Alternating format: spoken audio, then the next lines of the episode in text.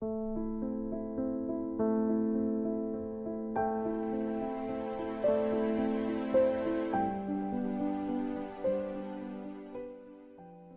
家好，我们是读书郎，我是既然，我是燕山。今天为大家分享的是由岸见一郎和古贺实践所著的《被讨厌的勇气》第三页，让干涉你生活的人见鬼去。苦苦思索两周之后，青年再次来到哲人的书房。自由是什么？我为什么不能获得自由？真正束缚我的究竟是什么呢？青年被布置的作业实在是太沉重，根本无法找出合适的答案。青年越想，越感觉自己缺少自由。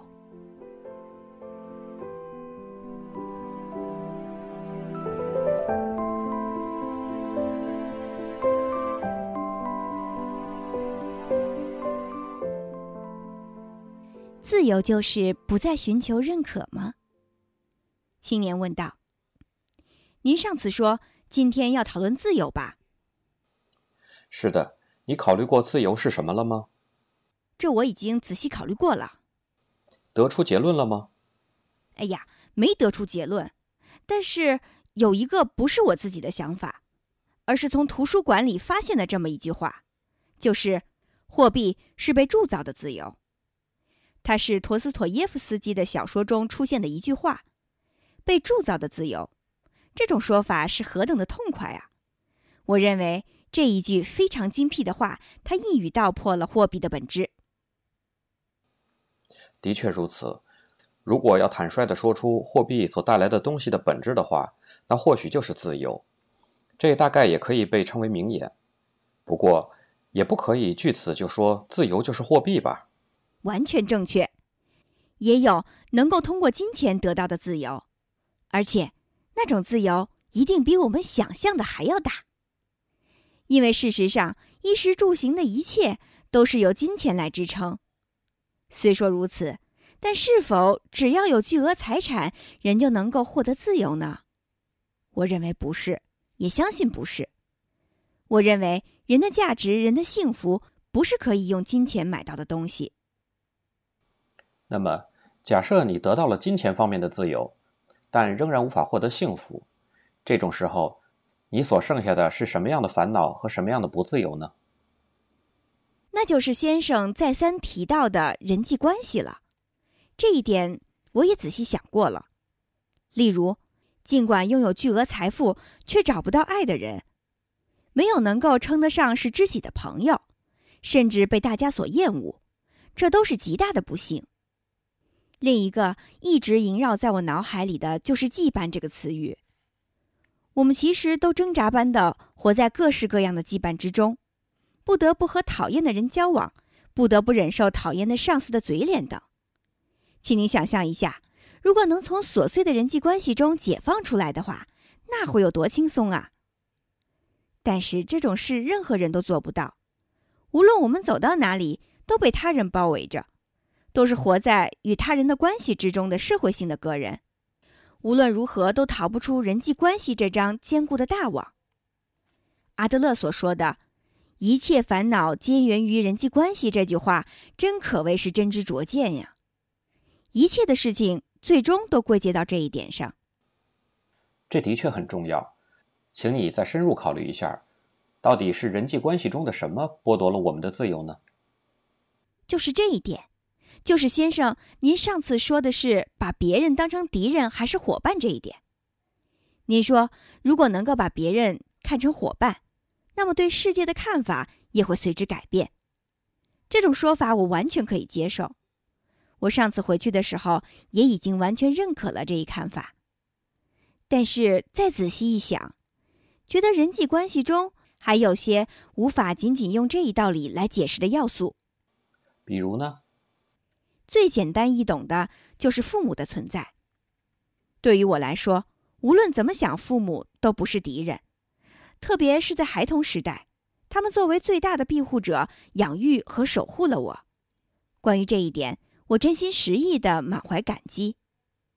不过，我父母是非常严厉的人，上一次我也说过，父母常常拿我和哥哥比，并且毫不认可我。同时，对于我的人生，他们也总是指手画脚，比如常常说些要好好学习，不要跟那样的朋友来往，至少得上这个大学，或者必须选择这样的工作之类的话。这种要求是一种极大的压力，也是一种羁绊。最后你是怎么做的呢？在上大学之前，我一直认为不能无视父母的意愿，所以总是既烦恼又反感。但事实上，我也不知不觉间就把自己的希望和父母的希望重合在了一起。虽然工作是按照自己的意愿选的。啊，这么一说才想起来，我还没有问过你的职业是什么呢？我现在是大学图书馆的管理员。而我的父母则希望我像哥哥一样继承父亲的印刷工厂，因此，自从我就职以来，与父母的关系就多少有些不愉快。如果对方不是自己的父母，而是敌人一样的存在，那我就根本不会苦恼吧，因为无论对方怎么干涉，只要无视就可以了。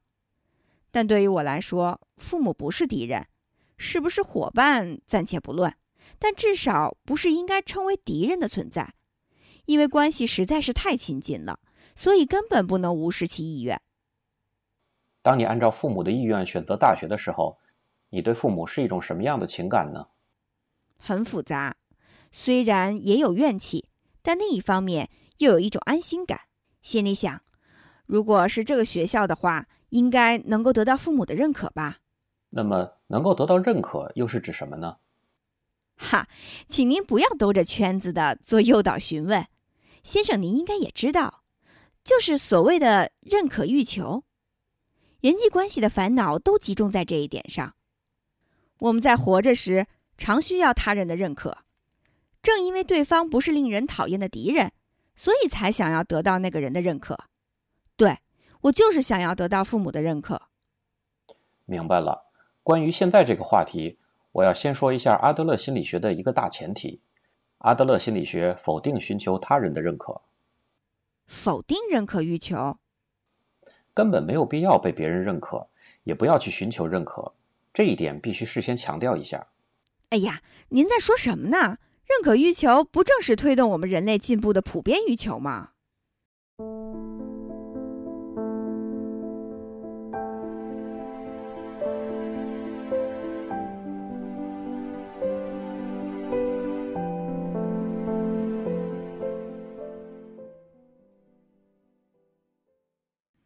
不要活在别人的期待中。”哲人说道。“得到别人的认可的确很让人高兴，但是要说是否真的需要被人认可，那绝对不是。人原本为什么要寻求认可呢？说的再直接一点，人为什么要想得到别人的表扬呢？答案很简单：只要得到别人的认可，我们才能体会到自己有价值。通过别人的认可，我们能够消除自卑感。”可以增加自信心，对，这就是价值的问题。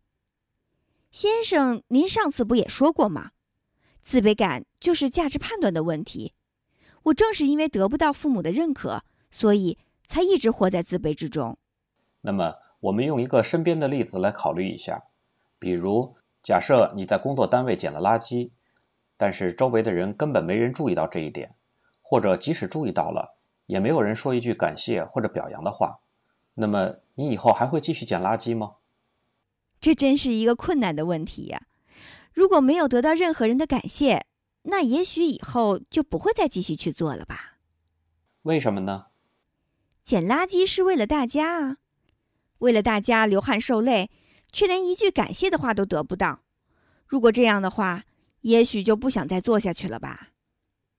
认可欲求的危险就在这里。人究竟为什么要寻求别人的认可呢？其实很多情况下都是因为受赏罚教育的影响。赏罚教育，如果做了恰当的事情就能够得到表扬，而如果做了不恰当的事情就会受到惩罚。阿德勒严厉批评这种赏罚式的教育。在赏罚式教育之下，会产生一种错误的生活方式，那就是如果没人表扬，我就不会去做好事，或者是如果没人惩罚，我也会做坏事。是先有了希望获得表扬这个目的，所以才去捡垃圾。而且，如果不能够得到任何人的表扬，那就会很愤慨的，或者是下决心再也不做这样的事情了。很明显，这是一种不正常的想法。不对，请您不要把话题缩小。我不是在讨论教育，希望得到喜欢的人的认可，希望被身边的人接纳，都是非常自然的欲求。你犯了一个大大的错误。其实，我们并不是为了满足别人的期待而活着。您说什么？你不是为了满足别人的期待而活着，我也不是为了满足别人的期待而活着。我们没有必要去满足别人的期待。不不，这是非常自私的论调。您是说只要为自己着想，自以为是的活着吗？在犹太教教义中有这么一句话：倘若自己都不为自己活出自己的人生，那还有谁会为自己而活呢？你就活在自己的人生中。要说为谁活着，那当然是为你自己。假如你不为自己而活的话，那谁会为你而活呢？我们最终还是为自己活着，没有理由不可以这样想。先生，您还是中了虚无主义的毒。您是说人们都可以为自己活着？这是多么卑劣的想法啊！这并不是虚无主义，而且正相反。如果一味寻求别人的认可，在意别人的评价，那最终就会活在别人的人生中。什么意思？过于希望得到别人的认可，就会按照别人的期待去生活，也就是舍弃真正的自我，活在别人的人生之中。而且，请你记住，假如你说不是为了满足他人的期待而活，那他人也不是为了满足你的期待而活。当别人的行为不符合自己的想法的时候，也不可以发怒，这也是理所当然的事情。不对，这简直是一种彻底颠覆我们的社会的论调。我们都有认可欲求，但是为了得到别人的认可，首先自己得先认可别人。正因为我们认可了他人，认可了不同的价值观，我们才能够得到别人的认可。通过这种相互认可，我们才建立起了社会。先生，您的主张诱导人孤立，甚至对立，是一种令人唾弃的危险思想啊！是足以挑起不信任感和猜忌心的恶魔式的教唆。哈哈，你用的词真有意思，没必要这么激动。咱们一起来想想吧。得不到认可就非常痛苦，如果得不到别人和父母的认可就没有自信，那么这样的人生称得上健全吗？例如，有人会想，因为神在看着，所以要积累善行，但这是与因为没有神。所以可以无恶不作之类的虚无主义相对的一种思想。即使神并不存在，即使无法得到神的认可，我们也必须活出自己的人生。而且正是为了克服无神世界的虚无主义，才更有必要否定他人的认可。这和神的事情根本没有关系。请您更加认真、更加直接的考虑一下活在俗世中的人们的心吧。例如。希望获得社会认可的认可欲求又会怎么样呢？为什么人想要在工作中出人头地呢？为什么人要追求地位和名誉呢？这是一种希望被社会整体认可的认可欲求吧？那么，得到了认可就真的会幸福吗？获得了一定社会地位的人就能够体会到幸福吗？哎呀，这个嘛，想要取得别人认可的时候。几乎所有人都会采取满足别人的期待这一手段，这其实都是受了如果做了恰当的事情就能够得到表扬这种赏罚教育的影响。但是如果工作的主要目标成了满足别人的期待，那工作就会变得相当痛苦吧？因为那样就会一味在意别人的视线，害怕别人的评价，根本无法做真正的自己。也许你会感到意外，但事实上。来接受心理咨询辅导的人几乎没有任性者，反而很多人是苦恼于要满足别人的期待，满足父母或老师的期待，无法按照自己的想法去生活。那么，您是说要我做一个任性自私的人吗？并不是旁若无人的任意横行。要理解这一点，需要先了解阿德勒心理学的课题分离这一主张。课题分离，这可是个新词儿啊！那我就听听吧。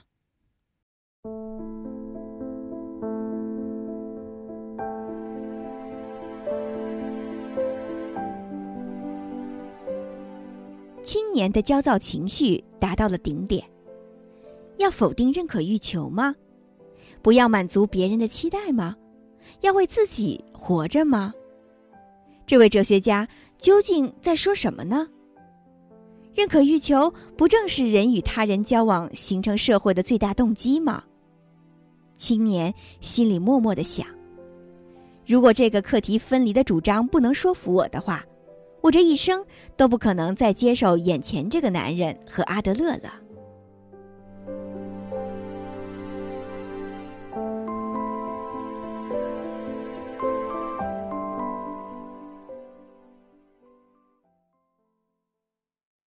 把自己和别人的人生课题分开来。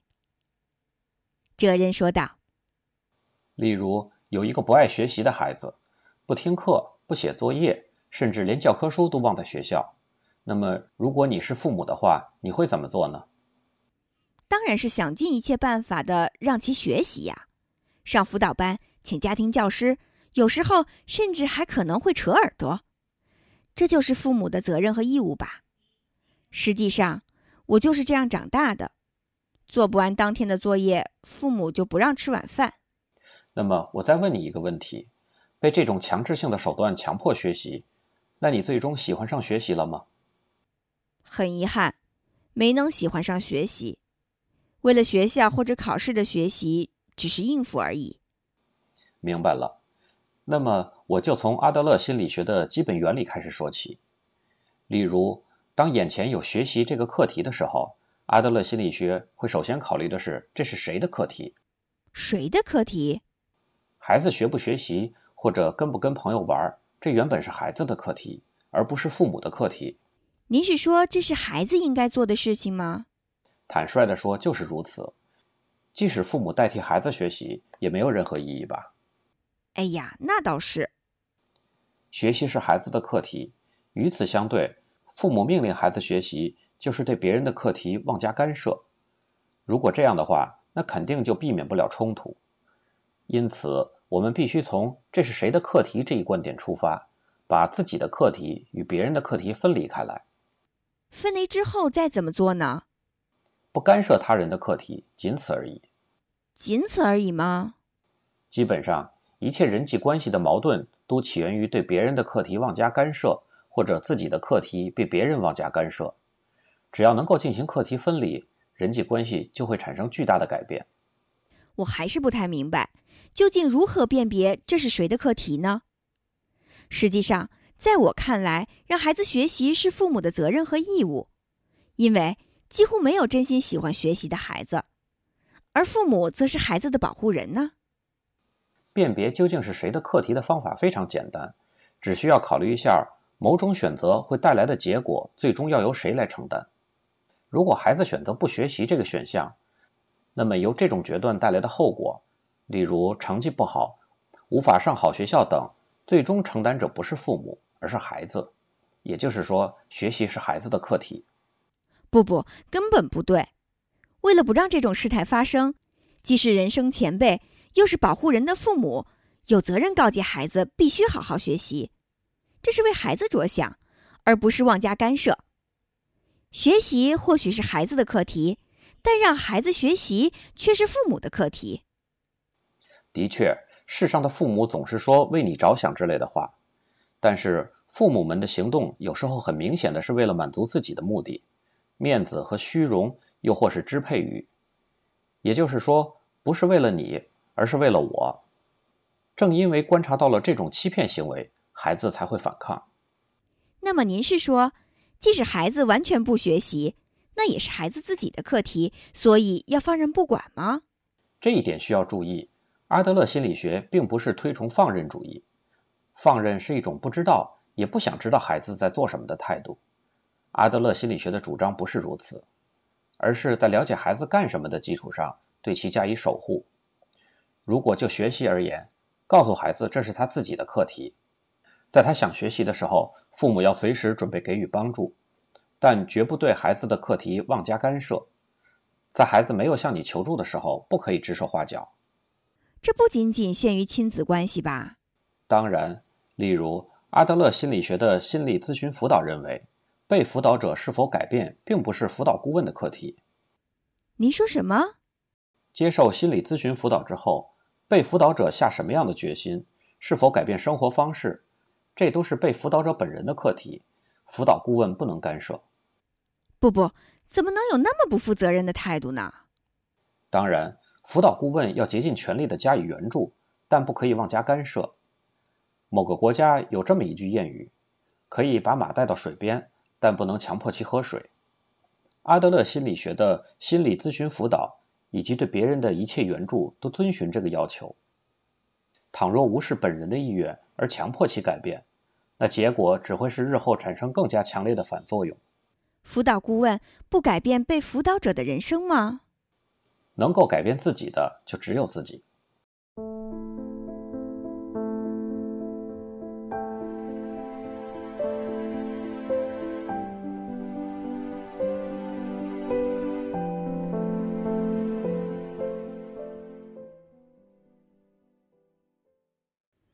即使父母也得放下孩子的课题。青年问道：“那么，必居在家的情况怎么样呢？也就是像我朋友那样情况，即使那样，您也依然要说课题分离，不可以干涉，跟父母无关之类的话吗？是否从必须在家的状态中解脱出来，或者如何解脱出来，这些原则上是应该由本人自己解决的课题。”父母不可以干涉。虽说如此，但毕竟不是毫无关系的陌生人，所以需要施以某种援助。最重要的是，孩子在陷入困境的时候，是否想要真诚的找父母商量，或者能不能从平时开始建立起那种信任的关系。那么，假如先生您的孩子必居在家，您会怎么办呢？请您不要作为哲学家，而是作为一个父亲来回答这个问题。首先，我会断定这是孩子的课题，对孩子的必居状态不加以干涉，也不过多的关注，而且告诉孩子，在他困惑的时候，我随时准备给予援助。如此一来，察觉到父母变化的孩子，也就不得不考虑一下今后该如何做这一课题了。他可能会寻求帮助，也可能会自己想办法解决。如果必居在家的真是自己的孩子，您也能够那么想得开吗？苦恼于与孩子之间关系的父母，往往会认为孩子就是我的人生。总之，就是把孩子的课题看成自己的课题，总是只考虑孩子。而当意识到这一点时，他们已经失去了自我。但即使父母再怎么背负孩子的课题，孩子依然是独立的个人，不会完全按照父母的想法去生活。孩子的生活、工作、结婚对象，或者哪怕是日常行为举止。都不会完全按照父母所想，当然我也会担心，甚至会想要去干涉。但是刚才我也说了，别人不是为了满足你的期待而活着，即使自己的孩子也不是为了满足父母的期待而活。您是说，就连家人也要划清界限吗？正因为是关系亲密的家人，才更有必要有意识的去分离课题。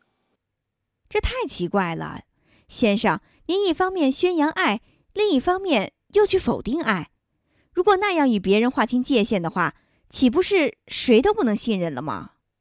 信任这一行为也需要进行课题分离。信任别人，这是你的课题，但是如何对待你的信任，那是对方的课题了。如果不分清界限，而是把自己的希望强加给别人的话，那就变成粗暴的干涉了。即使对方不如自己所愿。也依然能够信任和爱吗？阿德勒所说的爱的课题，就包括这种追问。太难了，这太难了。当然，但请你这么想：干涉甚至负担起别人的课题，这会让自己的人生变得痛苦而沉重。如果你正是在为自己的人生而苦恼，这种苦恼源于人际关系，那首先请弄清楚，这不是自己的课题这一界限，然后。请丢开别人的课题，这是减轻人生负担、使其变得简单的第一步。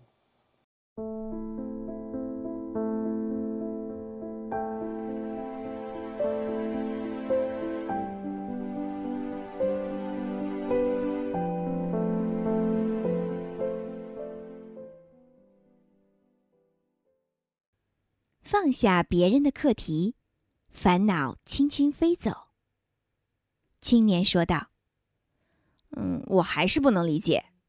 那么，假设你父母强烈的反对你所选的工作，实际上他们也反对吧？”“是的，虽然没有正面的激烈反对过，但话里话外常带着嫌弃的意思。”“那么，假设他们进行了更加直接、更加激烈的反对，父亲大发雷霆，母亲痛哭流涕，总之都想方设法的反对。”甚至威胁说绝对不会承认图书管理员儿子，如果不和哥哥一样继承家族事业，就与你断绝亲子关系。但是，如何克服这种不认可的感情，那并不是你的课题，而是你父母的课题，你根本不需要在意。不，请等一下，先生，您是说无论让父母多么伤心都没有关系吗？没有关系，不是开玩笑吧？哪有推崇不孝顺的哲学呀？关于自己的人生，你能够做到的只是选择自己认为最好的道路。另一方面，别人如何评价你的选择，那是别人的课题，你根本无法左右。别人如何看自己，无论是喜欢还是讨厌，那都是对方的课题，而不是自己的课题。先生，您是这个意思吗？分离就是这么回事儿。你太在意别人的视线和评价，所以才会不断的寻求别人的认可。那么。人为什么会如此在意别人的视线呢？阿德勒心理学给出的答案非常简单，那就是因为你还不会进行课题分离，把原本应该是别人的课题也看成了是自己的课题。请你想想前面那位老婆婆说的“在意你的脸的只有你自己”这句话，她的话一语道破了课题分离的核心。看到你的脸的别人怎么想，那是别人的课题，你根本无法左右。哎呀，道理是明白。理性上也可以接受，但是感性上无法接受这种蛮横的论调。那么，请你从别的角度考虑一下：假设有人正苦恼于公司的人际关系，有一个毫不讲理的上司，一遇到事情就大发雷霆，无论你怎么努力，他都不给予认可，甚至都不好好的听你说话。我的上司就是这样的人。但是，想要获得这个上司的认可，你最先应该想到的或许就是工作吧。但工作并不是用来讨好公司同事欢心的事情。上司讨厌你，而且毫无理由的讨厌你。如果是这样，你就没有必要主动去迎合他。按照道理来讲是这样，但是对方可是自己的上司啊。如果被顶头上司疏远的话，那就无法工作了。这也是阿德勒所提到的人生的谎言。因为被上司疏远，所以无法工作。我工作不好，全是因为这个上司。说这种话的人，其实是搬出上司来做干不好工作的借口，就像患上脸红恐惧症的那个女同学一样。你也需要一个讨厌的上司的存在，以便在心里想：只要没有这个上司，我就可以更好的工作。哎呀，先生，您并不了解我和上司的关系，请不要妄加猜测。这就是与阿德勒心理学根本原则紧密相关的讨论。如果生气的话，就根本无法冷静思考，认为。因为有这样的上司，所以无法好好工作，这完全是原因论，请不要这样想，而是反过来这样看：因为不想好好工作，所以才制造出一个讨厌的上司；或者认为因为不愿意接受无能的自己，所以才制造出一个无能的上司，这就成为了目的论式的想法。用先生您自己主张的目的论来看，也许是这样的，但我的情况并不是这样的。那么。假如你会进行课题分离，又会如何呢？也就是说，无论上司怎么蛮不讲理的乱发脾气，那都不是我的课题。毫不讲理这件事是上司自己应该处理的课题，既没必要去讨好，也没有必要委曲求全。我应该做的就是诚实的面对自己的人生，正确处理自己的课题。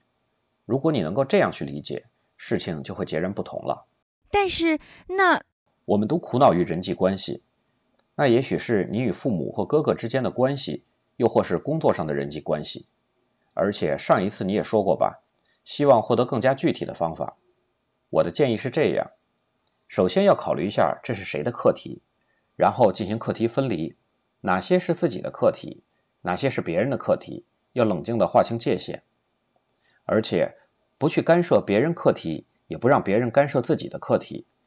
这就是阿德勒心理学给出的。具体的，而且有可能改变人际关系烦恼的、具有划时代意义的观点。是啊，先生，您之前说今天的议题是自由，这一点我渐渐看出来了呀。是的，我们马上就要说到自由了。那么，哲人和青年究竟会如何讨论关于自由的内容呢？我们在下一小节中继续为您分享第三页，让干涉你生活的人见鬼去。我是既然，我是燕山。我们是读书郎，谢谢收听，再见。